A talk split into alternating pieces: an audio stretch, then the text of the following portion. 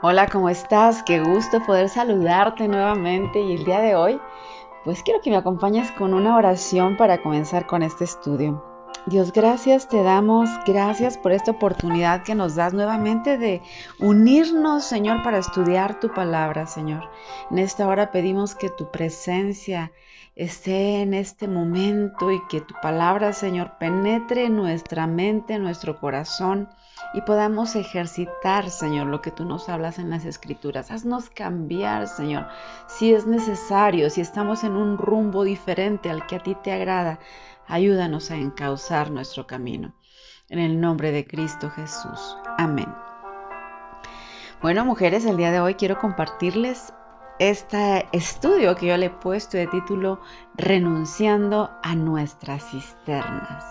Yo creo que tú sí has escuchado ya acerca de este pasaje que se encuentra en Jeremías capítulo 2, verso 13. Y quiero leerte literalmente lo que dice la palabra del Señor. Dice así, dice, porque dos males ha hecho mi pueblo. Me dejaron a mí fuente de agua viva y cavaron para sí cisternas, cisternas rotas que no retienen el agua. Bueno, aquí lo primero que yo te quiero decir que este pasaje muchas veces se ocupa para hablarle a la gente que no conoce de Cristo. Se piensa que, que a veces este, es a esa gente que está buscando en otras ah, situaciones, en, en, placeres, en negocios, en búsqueda de, de, de llenar cierto vacío, ¿no? Pero aquí vemos que en realidad este pasaje no va dirigido hacia el mundo que no conoce de Cristo. No, este pasaje nos habla acerca de precisamente el pueblo de Dios, o sea, nosotros, los que ya le hemos conocido, los que ya hemos experimentado ese precisamente ese vacío y que hemos llenado ese vacío con Dios en nuestra vida, que ha sido eh, en nuestro momento de nuestra conversión, que hemos sido llenos de Él y que pues hemos tenido eh, una vida extraordinaria con Él, porque esto es algo muy tremendo. O sea, cuando nosotros nos convertimos al Señor, pues hay ese gozo, esa alegría, eh, ese deseo de leer la palabra, de asistir a la iglesia, de hacer cosas para Dios. Pero algo que yo me he fijado y que es muy real es que al paso del tiempo, pues van pasando a la mejor pruebas, vamos teniendo circunstancias que poco a poco nos pueden ir enfriando o problemas en los que te preguntas y te dices, bueno, pero si soy de Cristo, ¿por qué me pasa esto a mí? O, incluso problemas con la misma iglesia, con la congregación, con alguna persona que dices, pero si era cristiano, era cristiana, ¿cómo me pudo hacer esto? Y todos estos tipos de detalles, aún hasta los pastores, ¿no? A veces también hay problemas con ellos. Y puedes decir, es que no, no puede ser, si es el pastor y estamos ahí, ¿no? Y desviamos nuestra mirada del Señor Jesús, desviamos nuestra mirada de Dios, que es en quien debemos poner nuestra mirada. Y todas estas circunstancias, mujeres, todas estas problemáticas que nos pasan, hacen precisamente que nuestra mirada no se enfoque hacia arriba, sino que se, eh, se, enfoque de manera horizontal a ver a tu hermano, a ver lo que te hicieron. Y también exactamente este punto de la cotidianeidad, de vivir siempre igual, de no crecer tal vez, porque a veces no permitimos incluso que poder crecer espiritualmente, nos hace que desviemos nuestra mirada, ¿verdad? De, ese Dios verdadero, mira, empezar a mirar ahora sí a los hermanitos orejones y, y defectuosos, ¿no? Y es ahí pues donde el profeta Jeremías le habla al pueblo de Dios. Y es que yo quiero que el día de hoy tú puedas escuchar esta palabra sabiendo que esta palabra puede estarnos pasando en este momento. Dice el primer punto, dice, porque dos males ha hecho mi pueblo. O sea, esto es algo que Dios, ¿verdad? Ahí este, en esta palabra revelada nos está hablando, nos está diciendo que hemos hecho dos cosas. Dice, número uno, me dejaron a mí. O sea, esto es grave, ¿eh? O sea, porque eh, el pueblo seguía eh, eh, haciendo sus eventos, se puede decir, religiosos, estaban dentro de una religión como tal vez tú y yo podamos estar este, asistiendo a una iglesia aún, a lo mejor hasta podemos estar colaborando como decano, puede estar colaborando, no sé, en la alabanza, no sé, en alguna, algún ministerio, y sin embargo estar trabajando pues para Dios, pero no con Dios. Dice aquí, me dejaron a mí fuente de agua viva. Fuente de agua viva. Sabemos que nuestro Dios es la fuente y es cuando nosotros nos acercamos a Él, es quien nos llena, es quien nos, eh, nos, nos da esa plenitud.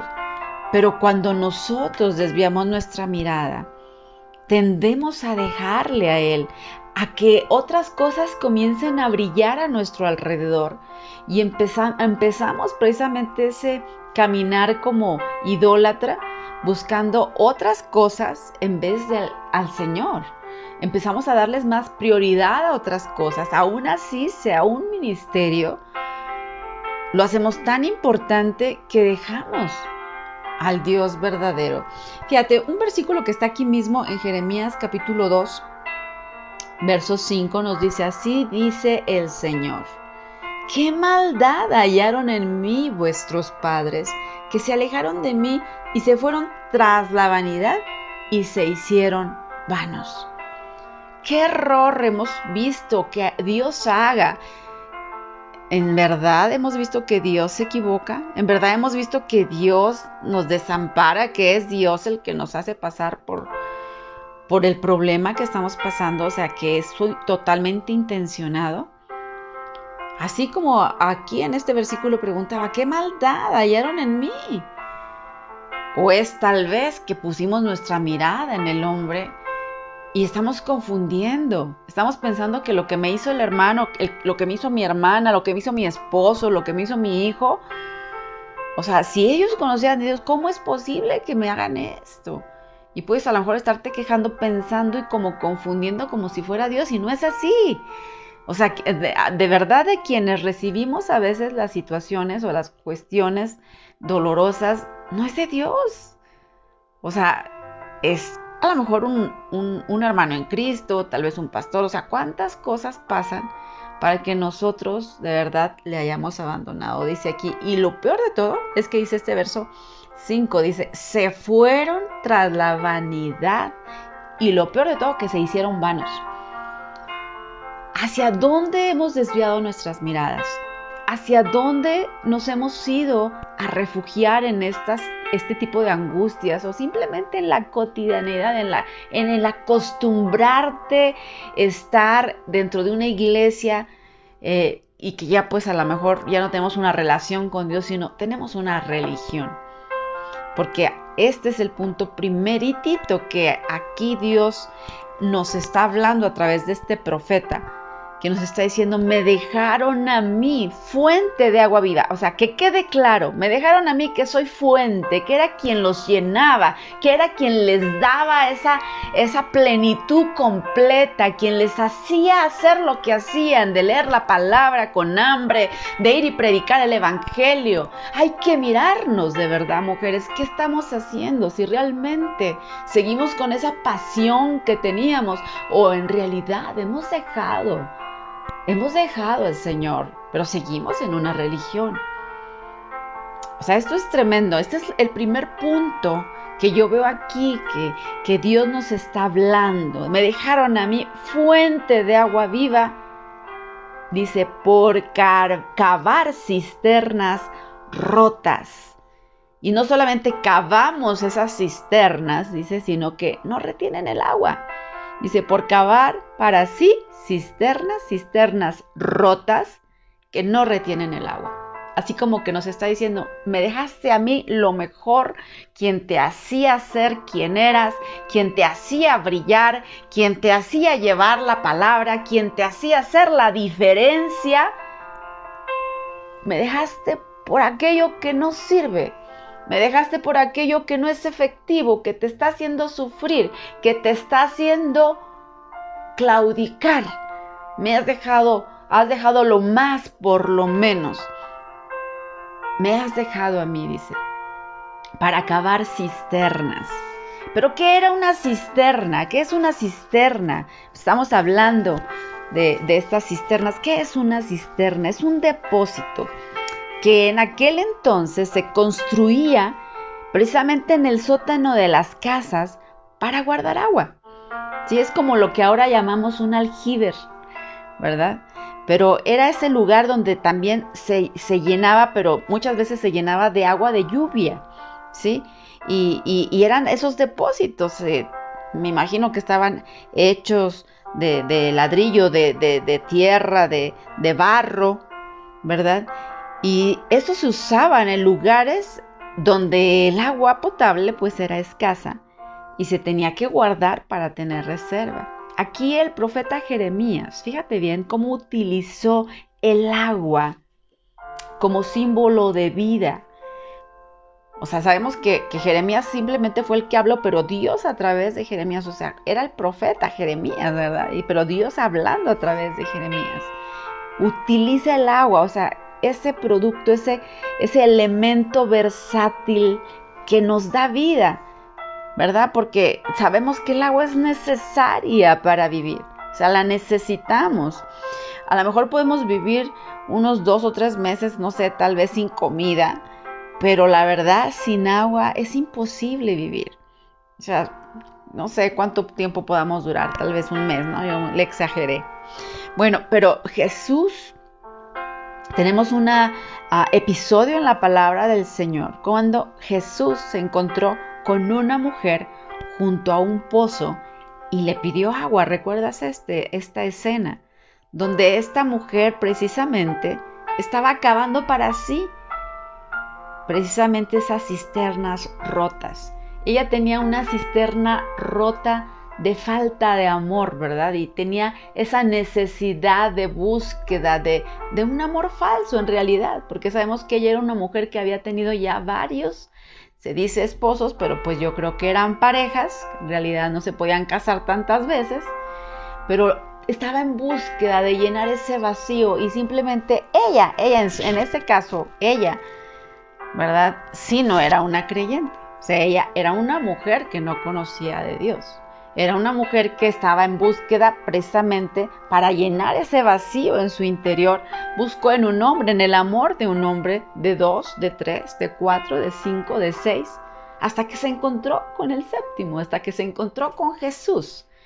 Y ahí Jesús le pregunta y le dice, mujer, dame de beber, ¿verdad? Y la mujer se extraña y dice, bueno, pero ¿cómo es posible? Que tú siendo judío me pidas agua a mí, siendo yo samaritana, porque en aquel entonces no se podían hablar, o sea, estaba como que prohibido, porque se veía, la raza judía era una, se puede decir una, eran como superiores y no podían hablarle a un samaritano. Y por eso ella estaba extrañada, pero Jesús tenía un plan con ella, tenía un plan. ¿Cómo tú siendo judío le dices, me pides agua, siendo yo samaritana? Pero Jesús le, responde, si recuerdas, si conocieras el don de Dios y quién es el que te está pidiendo, tú le dirías a Él, dame de beber de esa agua viva, porque el que bebiere de esta agua dice, no va a tener sed jamás. Casi le estaba diciendo, porque tú tienes sed sed de que te amen. Tú tienes esa sed, esa necesidad de amor y lo has tratado de buscar en uno y otro y otro hombre y no has podido saciar ese vacío. Porque ese vacío solamente lo puedo llenar yo. Eso es lo que le está tratando de decir Jesús. Le está tratando de que ella pueda entender que esa, esa agua que ella necesita no es el agua física, sino es el agua espiritual que solamente proviene de nuestro Señor Jesucristo, de nuestro Dios poderoso. ¿Qué pasa con esto? ¿Qué es lo que nos está tratando de decir con esto? De que lo dejaron a él. Dice, dos males ha hecho a mi pueblo, me dejaron a mí fuente de agua viva. Y número dos, fueron y cavaron cisternas para sí mismos, pero cisternas rotas que no retienen el agua. Bueno, esto nos está tratando de decir que los hombres, mujeres, buscamos nuestra propia fuente de satisfacción, así como esta mujer samaritana. Pero ¿qué pasa? Muchas veces nosotros ya no vamos a Jesús, a lo mejor recién convertidos, sí vamos a Jesús. Y Él era nuestro todo, y era quien nos llenaba, y era el que nos daba ese, ese poder, esa unción. Pero llegó el momento en el que, te digo, la cotidianidad, los diversos problemas, las situaciones de, también a lo mejor incluso de problemas en la iglesia, nos hizo que simplemente bajáramos nuestra mirada y que comenzáramos nuevamente a tener sed.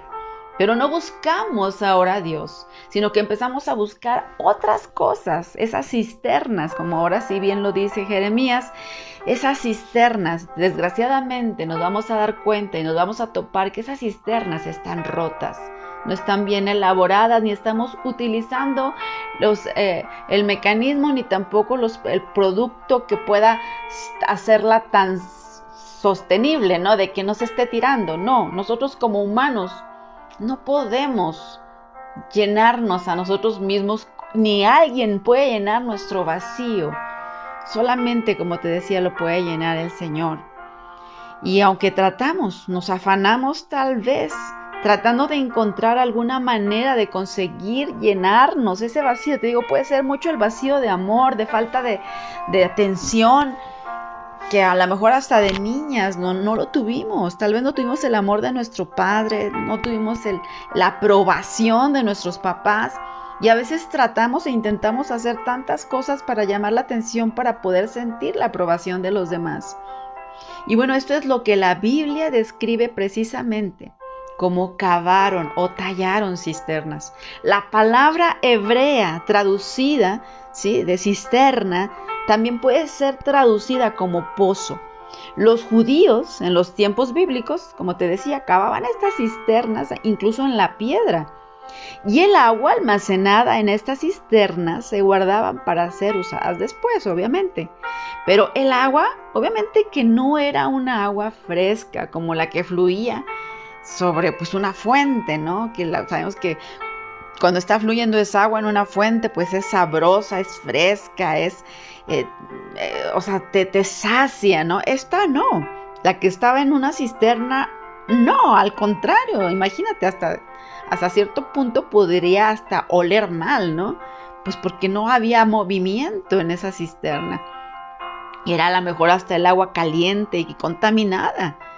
Y bueno, con frecuencia estas cisternas se rompían o aparecían grietas por las que tal vez ahí el agua ahora sí se iba perdiendo y lo único que quedaba dentro de la cisterna era barro seco. Imagínate tener la sed que tienes iba e ir ¿no? a la cisterna y descubrir que estaba rota y que lo único que hay en vez de que tú recibas agua fresca, lo que tú estás recibiendo es barro seco. Esto es tremendo, es una enseñanza para nosotras, porque muchas veces nosotros buscamos cisternas rotas de diferentes tipos, ¿verdad? Y a lo mejor te digo, en esta transición, en este tiempo que ya tienes de conocer al Señor, puede ser posible, te digo, porque esto yo lo he visto repetida, o sea, repetidas veces lo he visto, o sea, uno, dos, tres años, y qué suave que está la gente tal vez convertida de más de tres años y que siga con el fuego de Dios. Gloria a Dios por las personas que están así. Pero en mi experiencia, lo que yo he visto es que pasan los años y en realidad muchas veces nuestro amor se enfría, nuestro amor hacia Dios se enfría o te digo, desviamos nuestra mirada en vez de enfocarnos en Dios, nos empezamos a enfocar en todo lo que está a nuestro alrededor. Entonces te decía que hay varios tipos de cisternas que nosotras tal vez estemos cavando. Te voy a poner algunos ejemplos. Por ejemplo, está la cisterna rota del placer. Tal vez en este caminar con Jesús te das cuenta y dices, no, pues es que yo necesito el amor de un hombre, o yo necesito divertirme, yo necesito este, divertirme con mis amigos, necesito ir y, tomar vino para sentir esa, eso que se siente, ¿verdad? Así como que, que, que me mareo y que me olvido de todo. Bueno, eso es, una, eso es cavar una cisterna que precisamente es una cisterna rota, pero es de placer, ¿no? porque intentamos llenar nuestro tiempo con cosas pues tal vez divertidas, ¿no? Pueden ser divertidas, pero pronto nos daremos cuenta que estos placeres son temporales. En realidad estos tipos de placeres, estas cisternas, son tan espontáneas, de repente está, a lo mejor el placer lo tienes por unos minutos y después se desvanece. Es así esa cisterna, te vuelve a dar sed nuevamente y quisieras más, pero sabes que yo, yo de veras no me canso de decir que el único que nos puede llenar completamente y que no, vamos a tener sed jamás es Jesús, pero tenemos que enfocarnos nuevamente. Bueno, pero tenemos más tipos de cisternas, ¿no? Cisternas rotas. La cisterna rota de la riqueza, el, entretenernos, el, estar completamente obsesionados por enriquecernos o simplemente por trabajar y trabajar. Es que no, ya no vas a la iglesia porque trabajas, porque trabajas. A lo mejor estabas pidiendo tener un buen trabajo o pusiste un negocio y al principio lo pusiste en manos de Dios y le dijiste, Señor, aquí está, prospérame. Y a lo mejor ha sido tanto el trabajo que te está absorbiendo ahora y ahora sí, tú estás tratando, o sea, de verdad, de llenar ese vacío, lo estás tratando de llenar con el trabajo. Y trabajo, y trabajo. O sea, no es malo el trabajo, para que no quiero que me confundas. No te estoy diciendo que no trabajes, ni te estoy diciendo que, que es malo que busques a lo mejor la bendición del Señor en las finanzas. Yo te estoy hablando ya de algo extremo, de algo en lo que tú ya estás obsesionado, obsesionada y estás poniéndolo en primer lugar en vez de poner a Dios como primer lugar. Cuando nosotros ponemos algo, un objeto, alguna actividad más importante, ¿verdad? Que digamos es más importante que Dios, ahí estamos incluso hasta cometiendo idolatría ¿Por qué? Porque nosotros estamos adorando sin darnos cuenta, fíjate bien, pero estamos dando nuestro tiempo, nuestro pensamiento y todo lo que hacemos, lo estamos dando alrededor de aquello que no es Dios. Entonces es una idolatría, estamos ahí fallándole a Dios. Entonces está este tipo de cisterna, está también en la cisterna rota de la religiosidad. Sí, porque yo te decía que, podemos estar dentro de la iglesia aún, podemos estar trabajando y podemos a lo mejor también obsesionarnos, o sea, porque ahí no es que tengo que hacer y tengo y tengo y tengo y activismo y activismo y dejamos, trabajamos para el Señor de la obra, pero sin el Señor de la obra. Tratando de tener un lugar a lo mejor de preeminencia ya en la iglesia, de decir, no, yo tengo tantas células, ya tengo tanta gente, y también puede ser posible que estemos intentando supuestamente, ¿verdad? Agradar a Dios, pero en realidad te estás fugando. Es una forma en la que te estás fugando de tener una relación con Él íntegra. Que obviamente que si lo estás teniendo y estás trabajando, gloria a Dios. O sea, eso es, es tremendo. Pero la cosa es que es un hilo muy delgadito. O sea, a veces no nos damos cuenta cuando ya quitamos nuestra mirada de Dios y empezamos a tener nuestra mirada en las cosas, en el activismo, en el hacer, en el hacer. Y así como esas cisternas, tenemos la, cisterna rota del entretenimiento, la cisterna rota del consumismo, el de querer comprar, comprar, comprar. ¿No te has fijado? O sea, ¿por qué tenemos esa ambición, ese deseo de, comprar tantas cosas, ropa, ponernos una ropa, otra y otra, como que sentimos ese placer, ¿no? Al momento de estar comprando. Y no solamente eso, sino que ahora quiero esto. Entre más tienes, más quieres, ¿no? Hasta para tu casa, esto y lo otro, y ya empezar. O sea, te digo, cuando ya exageramos, cuando ya estamos poniendo, anteponiendo, otras cosas, actividades, antes que a nuestro Dios, ya ahí estamos cavando precisamente cisternas rotas, porque no nos van a llenar, porque no vamos a tener llenadero, vamos a querer más de aquello, porque hemos desviado nuestra mirada. Tenemos también la cisterna rota de falso amor, de esa necesidad de querer sentirnos amadas, de pensar que necesitamos a fuercitas tener a alguien a nuestro, a, nuestro lado a pesar de que sea una relación que no está bien vista delante de Dios. pero como tenemos una necesidad de que nos amen, muchas veces hasta servimos de tapete con tal de que este me ame un poco, esta persona me ame un poco. Y no es así. O sea, tú eres una hija del rey. Tú, eres una, eres la, la niña de sus ojos. Como para que estemos mendigando amor y buscando, te digo, cavando una y otra cisterna y que al rato queden rotas completamente y estemos obsesionadas por tener a alguien a fuerza a nuestro lado, te digo. Y también tenemos la cisterna rota de llamar la atención, del orgullo, del que no me pueden ver derrotada, de que no me pueden ver a mí este pobre, ¿no?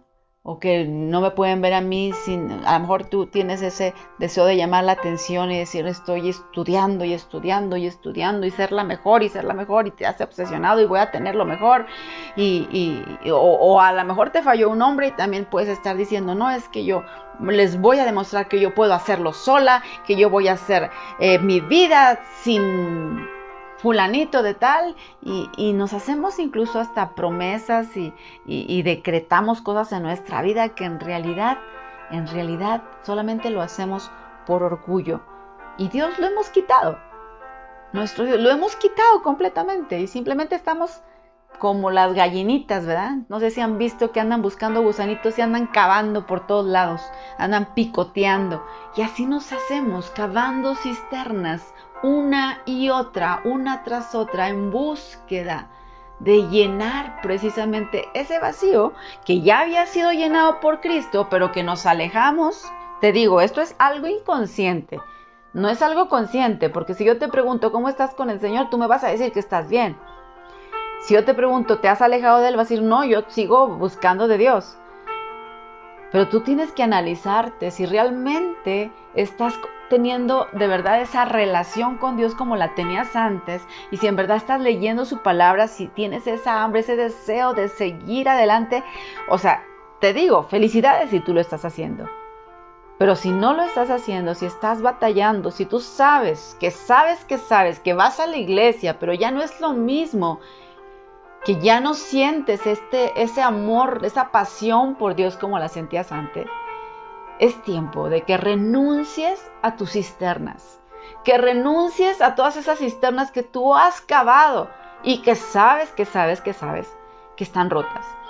Y que esas cisternas no podrán darte a ti esa agua que tú necesitas, que es la agua de vida. Te van a dar tal vez un placer momentáneo, te van a dar tal vez una satisfacción efímera, que es solamente por un momento, una felicidad por momento. Pero sabes qué? Vas a seguir y vas a seguir teniendo sed. Y el día de hoy yo quiero invitarte, precisamente de esto es lo que quiero que veas la esencia de lo que yo te estoy hablando, ¿verdad? Que nosotros el día de hoy renunciemos, renunciemos a esas cisternas rotas que hemos cavado y que simplemente digamos, Señor, perdóname. Y si tú estás ahí, si tú has comprendido la esencia de este estudio, que puedas acompañarme a orar ahí donde estás y que podamos reconocer, de verdad se vale equivocarse, pero sabes que a veces nos equivocamos y tal vez caemos y tal vez estamos aferrados a nuestra cisterna, pero sabes que lo mejor es cuando llega a nuestra vida, a nuestra mente, el darnos cuenta que estamos fallando, que estamos mal. Y el reconocerlo nos hace precisamente ahora sí decir no más. No quiero más esto. te estoy fallando, Señor. Yo quiero volver a ti. Y el día de hoy yo quiero invitarte a eso. Vamos a orar. Padre, en el nombre de Jesús. El día de hoy, Señor, reconocemos que por algo, por cualquier cosa, no sabemos qué, qué pasó, tal vez no sabemos el momento preciso en el que nos hemos alejado de ti.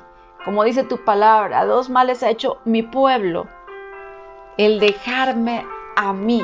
Dos males ha hecho mi pueblo, me dejaron a mi fuente de agua viva. Y sí, Señor, reconocemos que no te buscamos ya como antes, que tal vez ya no estamos leyendo, no estamos con ese, ese fervor como antes. Señor, perdónanos.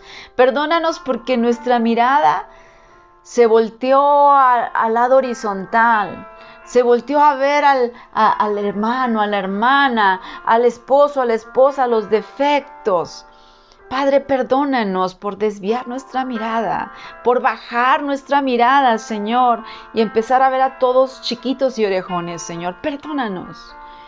Y ayúdanos el día de hoy, Señor, a reconocer, Padre, que de alguna u otra manera hemos cavado cisternas cisternas rotas, Señor, cisternas que no retienen el agua, Señor, y que solamente nos han venido a traer amargura, nos han venido a traer, Señor, agua que no nos edifica, agua que no nos sacia. En esta hora, perdónanos, Espíritu Santo, perdónanos, Señor, y ayúdanos, Señor, Espíritu de Dios. En este momento yo te pido que a cada una de mis hermanas nos muestre, Señor, qué cisterna rota hemos cavado Padre, en el nombre de Jesús, en el nombre de Jesús, Señor, que ese vacío, Señor, que nuevamente se inició, se reinició, ahora, de, ahora que dejamos de mirarte a ti, Señor, que no se ha llenado con cosas o actividades que nosotras hemos buscado, Señor con personas que hemos buscado, Señor, para que llenen, Señor, nuestra vida de, de, manera momentánea. Señor, Ayúdanos a vislumbrar, a ver, enséñanos cuál es nuestra cisterna y que el día de hoy estemos dispuestas, Señor, a renunciar a esa cisterna que solamente lo que nos ha dado es barro, que en realidad no nos ha dado agua viva, sino que nos ha dado agua estancada tal vez, agua tibia, no agua fresca. Y el día de hoy, Señor, venimos arrepentidas a ti para pedirte perdón, Señor. Te entregamos estas cisternas, te pedimos perdón por habernos alejado, que aunque a lo mejor vamos a la iglesia, pero nos hemos alejado de ti, de tener esa relación personal contigo. El día de hoy queremos restaurar nuestra relación, Señor. Aquí estamos. Perdónanos por haberte hecho estos dos males, de dejarte cavar cisternas para sí mismas, Señor.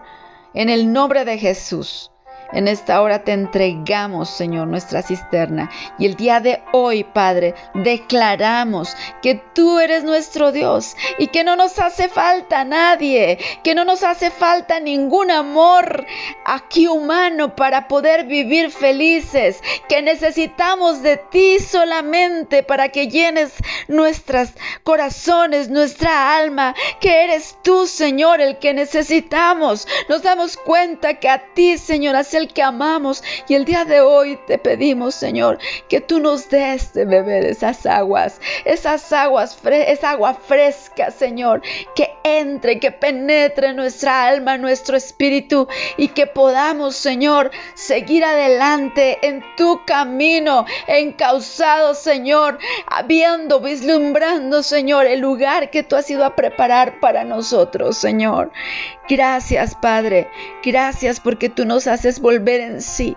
Gracias Señor porque tú nos dejas mirar tu palabra y a través de tu palabra Señor tú nos levantas. No nos permites que nos quedemos ahí estacionadas, sino que al contrario nos tomas de la mano, nos levantas y nos da, empujas para caminar.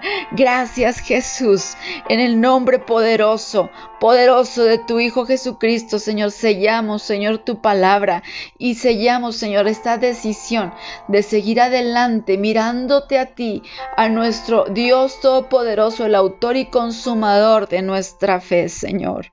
Gracias, gracias Cristo.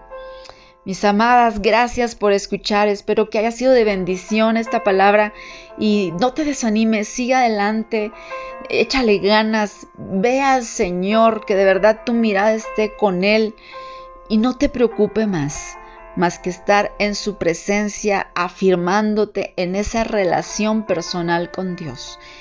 Todo lo que te haga el hombre, de verdad, no es Dios, es el hombre el que nos está ahí afectando. Pero que el día de hoy puedas seguir adelante de su mano. Hasta la próxima. Dios te bendiga.